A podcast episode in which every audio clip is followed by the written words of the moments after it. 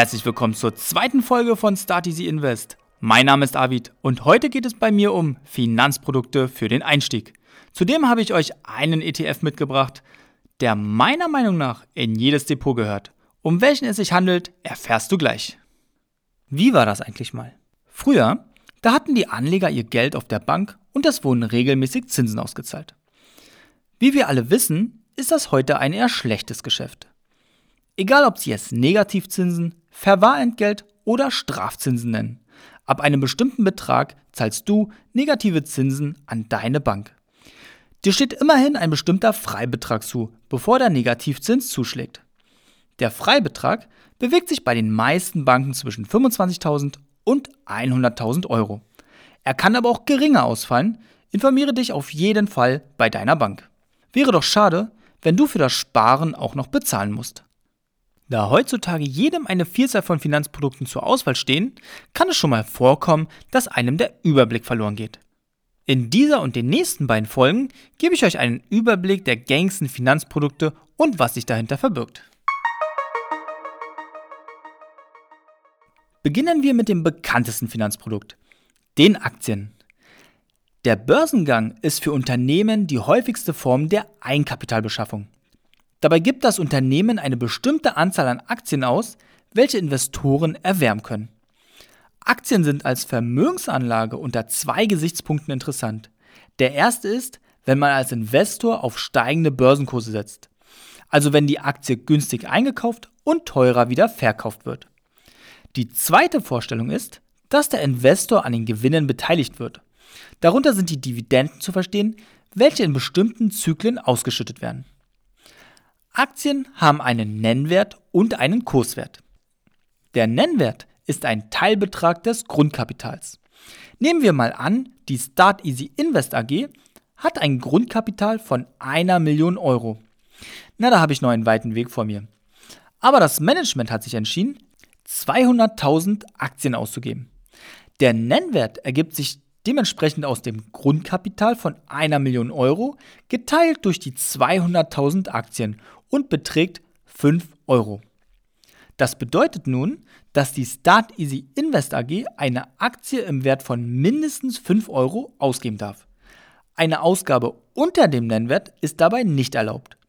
Auch darf der Nennwert nicht unter einem Euro liegen.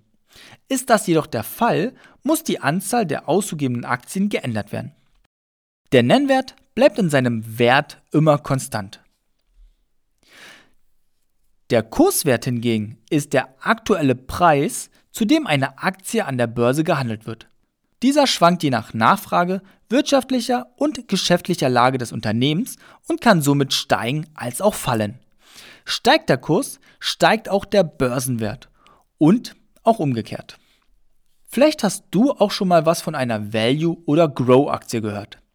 Wenn jemand von einer Grow-Aktie spricht, so redet dieser von einem Wachstumsunternehmen. Es gibt verschiedene Kriterien, die zu erfüllen sind. Zum Beispiel muss der Umsatz in den letzten drei Jahren um mindestens 20 Prozent gestiegen sein. Das Unternehmen besitzt erkennbare Wettbewerbsvorteile und ist auf dem Markt überdurchschnittlich bewertet. Meistens handelt es sich dabei um Unternehmen, welche ein neues Produkt entwickelt haben, neue Märkte betritt oder neue Industrien schafft. Zu dieser Kategorie gehören häufig Technologiewerte oder auch Aktien aus Boomregionen, wie beispielsweise China oder Indien. Bei meiner Recherche bin ich auf einer Grow-Aktie gestoßen. In einem Artikel vom 25. August 2021 wurde das Unternehmen Novavax genannt. In dieser Meldung wurde verkündet, dass Novavax einen Impfstoff gegen das Coronavirus in der klinischen Phase hat.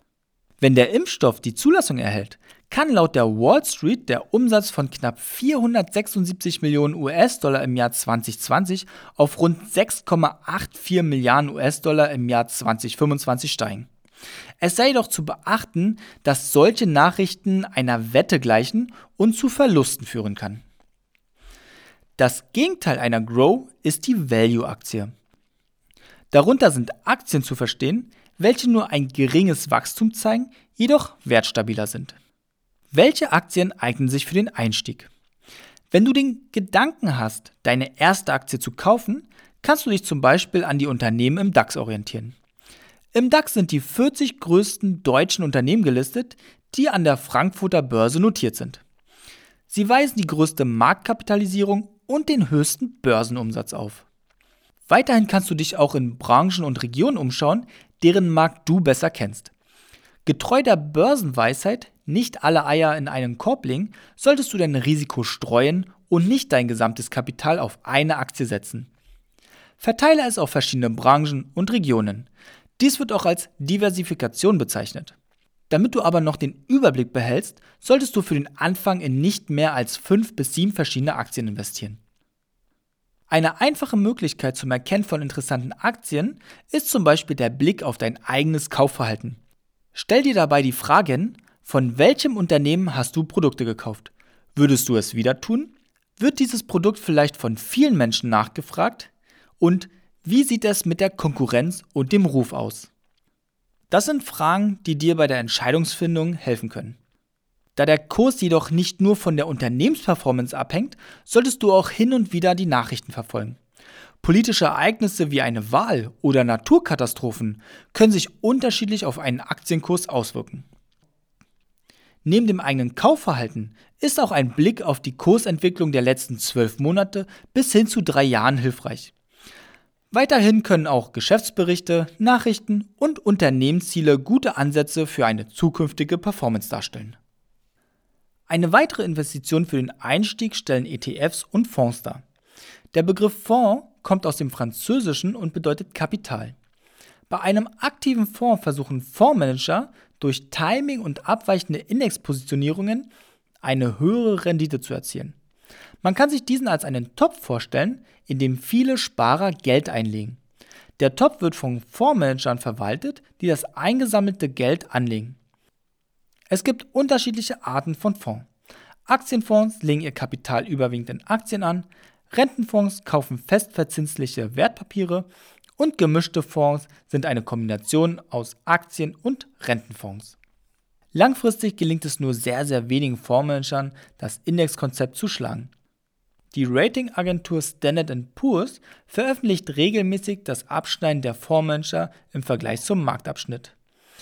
Dabei werden unterschiedliche Perioden und Zeiträume gesucht, um ein möglichst repräsentatives Bild zu haben. Das Ergebnis vom 30. Juni 2020 sah so aus, dass rund 78% der Fonds aus den USA die letzten fünf Jahre schlechter als der SP 500 waren. Wie kann man also eine gute Rendite erreichen, wenn man zum Beispiel für die Altersvorsorge oder den Nachwuchs spart. Hier kommen die ETFs ins Spiel. ETFs, das sind passive Fonds, die einen bestimmten Index so genau wie möglich nachbilden. Damit erzielst du zwar keine Überrendite, bist aber auf langer Sicht erfolgreicher als aktive Fonds. Ein Beispiel ist der MSCI World Index. Dieser erreicht je nach Quelle und dem betrachteten Zeitraum eine Rendite von 6 bis 9 Prozent pro Jahr. Jetzt habe ich den Begriff Rendite schon ein paar Mal verwendet. Was ist darunter zu verstehen? Die Rendite setzt sich zusammen aus Wertzuwachs, laufender Dividendenzahlung und Kosten für Kauf, Verkauf und Verwaltung. Sie ist also der Gesamtertrag eines Wertpapieres in Bezug zum investierten Kapital und wird in Prozent angegeben. Welche Vor- und Nachteile haben ein Fonds und ein ETF? Bei einem Investmentfonds sind die Vorteile einer guten Renditechance, die Erfahrung des Fondsteams ist von Nutzen und Krisenphasen können kurzfristig abgefangen werden. Die Nachteile sind hingegen die hohen Kosten, zum Teil die Zugangshürden sowie die geringe Flexibilität. Bei den ETFs sieht das wie folgt aus. Ich fange mal mit dem einen Nachteil an. Da ein ETF nur einen Index abbildet, wirst du keine Überrendite erzielen. Aber das ist auch nicht so schlimm, denn bei einem ETF wird das Risiko breit gestreut, sie folgen strikten Regeln und sind transparent. Du kannst nachlesen, welche die Top 10 sind, in welchen Regionen und Branchen investiert wird und wie die Wertentwicklung der letzten Jahre war. Und natürlich noch einiges mehr. Hier empfehle ich euch die Seite von justetf.com. Wo ist da eigentlich der Haken? Wahrscheinlich bei den Kosten. Ganz im Gegenteil. Durch die passive Verwaltung entfallen die Kosten für das Fondsmanagement. Darüber hinaus fallen auch keine Verkaufsgebühren an. ETFs sind also deutlich kostengünstiger. Die jährlichen Gebühren liegen zwischen 0,2 und 0,3 Prozent, und werden als Gesamtkostenquote durch die Abkürzung TER ausgewiesen. TER bedeutet Total Expense Ratio und ist einer der wichtigen Kennzahlen. Dieser drückt aus, wie hoch die laufenden Kosten sind, die jedes Jahr aufs Neue anfallen. Die Kosten, die in einem TER zusammenfließen, beziehen sich auf die Summe deines investierten Kapitals und wird deshalb in Prozent angegeben. Ein weiterer Vorteil ist, dass ETFs genauso sicher sind wie aktiv verwaltete Fonds. Das heißt, geht der ETF-Anbieter pleite, ist dein Geld trotzdem geschützt. Bei einem ETF solltest du immer langfristig planen. 10, 15, 20 Jahre oder noch länger. Investiere in tesorierende ETFs, also in denen, die ihre ausgeschütteten Zinsen und Teile der Unternehmensgewinne selbstständig wieder reinvestieren. So schöpfst du den Zinseszinseffekt voll aus. Du kannst ETFs monatlich mit einem Sparplan besparen und brauchst nicht zwingend eine große Summe Geld für den Anfang. Viele Online-Broker bieten schon einen monatlichen Sparbetrag von 10 Euro an. Gerade für die unter euch, die mit dem Berufsleben anfangen, sind ETFs ideal, um mit dem Vermögensaufbau zu beginnen. Wichtig ist, dass man anfängt. Oder wie der US-amerikanische Komiker Jerry Lewis sagte, Milliardäre sind Leute, die auch einmal als ganz gewöhnliche Millionäre angefangen haben. Mein Fazit ist, ETFs sind gegenüber den Investmentfonds in vielen Bereichen deutlich überlegen. Kosten, Flexibilität und langfristige Renditeaussichten. Ideal also für die Altersvorsorge oder den Nachwuchs. Den ETF, den ich euch heute vorstelle, gehört für mich in jedes Depot. Die Rede ist vom MSCI World. Der MSCI World Index vom Emittenten iShares bietet Zugang zu den internationalen Aktienmärkten in 23 Industrieländern. Mit 1475 Unternehmen ist er sehr breit aufgestellt. Unter den Top 10 sind Unternehmen wie Apple, Microsoft, Amazon, Tesla und Alphabet. 70% der Unternehmen haben ihren Sitz in den USA, gefolgt von Japan mit 7% und dem Vereinigten Königreich mit 4%. Der Börsenkurs bewegt sich aktuell um die 78 Euro. Die jährlichen Kosten betragen 0,2% und sind somit sehr günstig. Seit seiner Auflage im September 2009 ist er mit rund 365% gewachsen und zählt zu den tesorierenden ETFs. Das bedeutet, dass die Zinsen und Teile der Unternehmensgewinne automatisch wieder reinvestiert werden. Viele Zahlen und Fakten. Hier mal ein Auszug aus der Praxis. Den gleichen ETF bespare ich monatlich mit einem festen Betrag für meine Tochter. Angefangen habe ich im Juni 2021 und seitdem darf sie sich um einen Plus von 7,3% freuen. Nach einer kurzen Überlegung musste ich echt feststellen, dass sie mit der Rendite mehr verdient als mit ihrem derzeitigen Taschengeld. Das war der MSCI World von iShares, aber ich habe euch noch einen nachhaltigen MSCI World rausgesucht. Dieser ETF wird verwaltet vom Emittenten X-Trackers. In der Folge 1 wurde X-Trackers kurz erwähnt. Sie gehören als Tochtergesellschaft zur Deutschen Bank und zählen zum zweitgrößten ETF-Emittenten in Deutschland. Der ETF zielt darauf ab, die Wertentwicklung des Schwellenmarktes und der Industrieländer abzubilden. Bei den 1865 Unternehmen handelt es sich um solche, welche eine hohe und mittlere Marktkapitalisierung aufweisen, sogenannte Large- und Mid-Cap-Aktien. Was bedeutet das? Unternehmen werden nach verschiedenen Caps zugeordnet. Das Hauptkriterium ist die Marktkapitalisierung, also dem Börsenwert eines Unternehmens. Bezogen auf diesem ETF muss der Börsenwert größer als 2 Milliarden US-Dollar betragen. Dann zählt das Unternehmen zur Gruppe der Midcaps. Neben dem Börsenwert muss das Unternehmen auch die Kriterien der Nachhaltigkeit erfüllen. Im Vergleich zu den Mitbewerbern muss dieser bessere ESG-Eigenschaften und geringere Kohlenstoffemissionen aufweisen. Dabei steht ESG für Environmental, Social und Corporate Governance, also Umwelt, soziale Aspekte und Unternehmensführung. Nachhaltigkeit bedeutet auch, dass das Unternehmen nicht mit umstrittenen zivilen und nuklearen Waffen sowie Tabak verbunden ist an dem Abbau von Kraftwerkskohle oder Ölsand beteiligt ist und mit militärischen Waffen Umsatzerlöse erzielt. Es sei noch erwähnt, dass das Unternehmen eine bestimmte ESG-Bewertung und Punkte erreichen muss. Hierzu wird es aber noch eine extra Folge geben. So, jetzt habe ich euch über die Nachhaltigkeitskriterien aufgeklärt, aber was sind denn die Kennzahlen von diesem ETF? Nun, der Wachstum ist seit der Auflage am 10. Februar 2014 um rund 160 Prozent gestiegen. Der Kurs bewegt sich bei 31,25 Euro und wie in der Bioabteilung beim Lebensmittelhändler sind auch die jährlichen Kosten etwas teurer als bei dem ETF von iShares.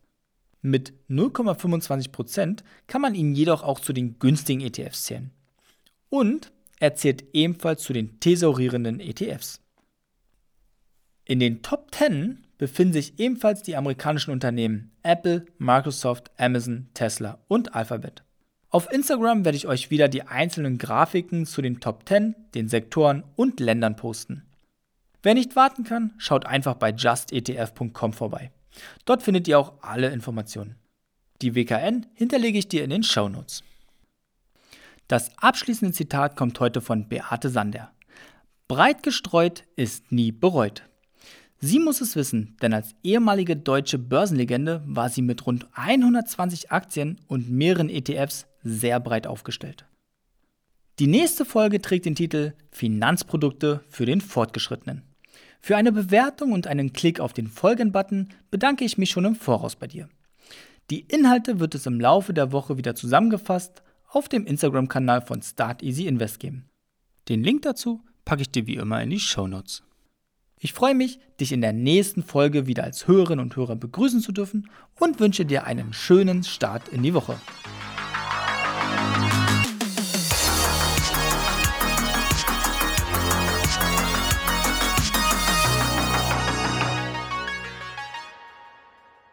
Risikohinweis. Die besprochenen Finanzprodukte stellen keine Handlungsempfehlung oder Anlagenberatung dar. Mein Papa und Start Easy Invest haften nicht für entstandene Verluste. Deine Gedanken, dein Geld, deine Entscheidung.